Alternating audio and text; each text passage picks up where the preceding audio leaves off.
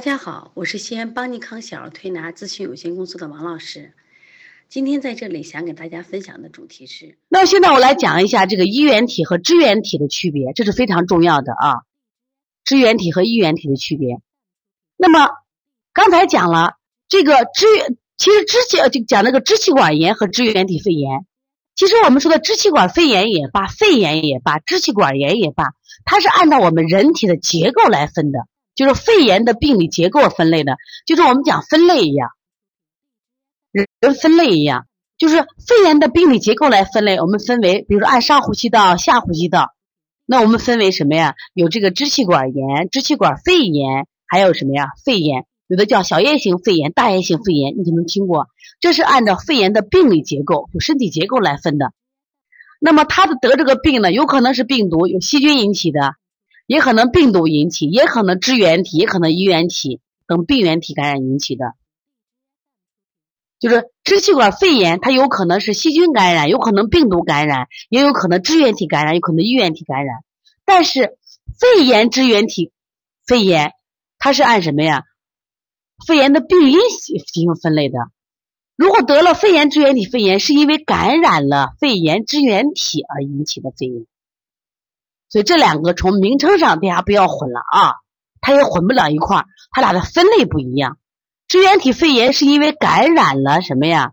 就支原体肺炎这个病原体引起的。但是小儿支气管炎的范围就大了，它有可能是细菌感染，也可能是病毒感染，也可能是什么支原体感支原体肺炎感染。这个我说的很多妈妈听懂了没有？听起来很绕嘴，听懂了没？听懂的妈妈请打一。也就是说，小儿支气管肺炎的范围就大了。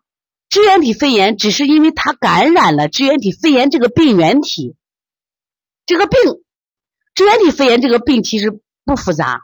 为什么不复杂？它就是感染了支原体肺炎。但是小儿支气管肺炎呢，它复杂。它为什么复杂？它可能是因为病菌，你查病菌是病毒，是病毒，是不是？是支原体还是衣原体？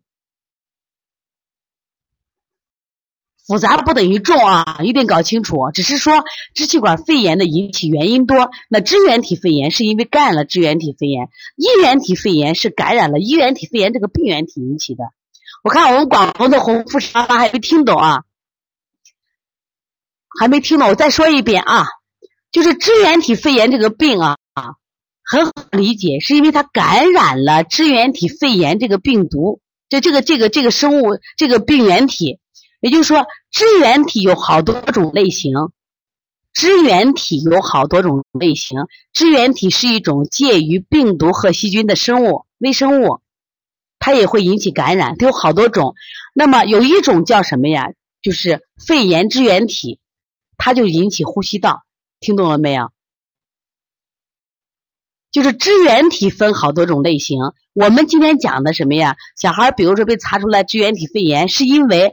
孩子感染了肺炎支原体，这个病原体，对我看到有个妈妈说了，它是以病种原体而已的，是肺炎的一种，知道吧？啊，所以不要想复杂了，你就记住这个病，它是感染了什么呀？一个一个支原体的名称叫肺炎支原体，不一定是肺炎啊，一定记住，它不一定是肺炎，只是感染了肺炎支原体这个病原体，它不一定是肺炎，只有百分之十是肺炎，很可能还是别的病。明白不？刚刚前面上课我都讲了，也可能是咽炎、喉炎，千万不要说老师，你看他写的是肺炎支原体就是肺炎，不是这概念啊。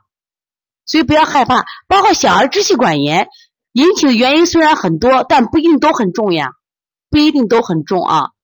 然后下来我们再继续看，所以从现在开始学习小儿推拿，从现在开始学习正确的育儿理念，一点都不晚。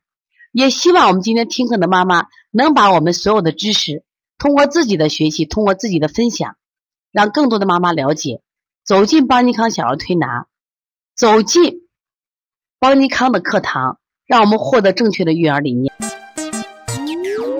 小小问号，举手报告，和礼貌说声老师好。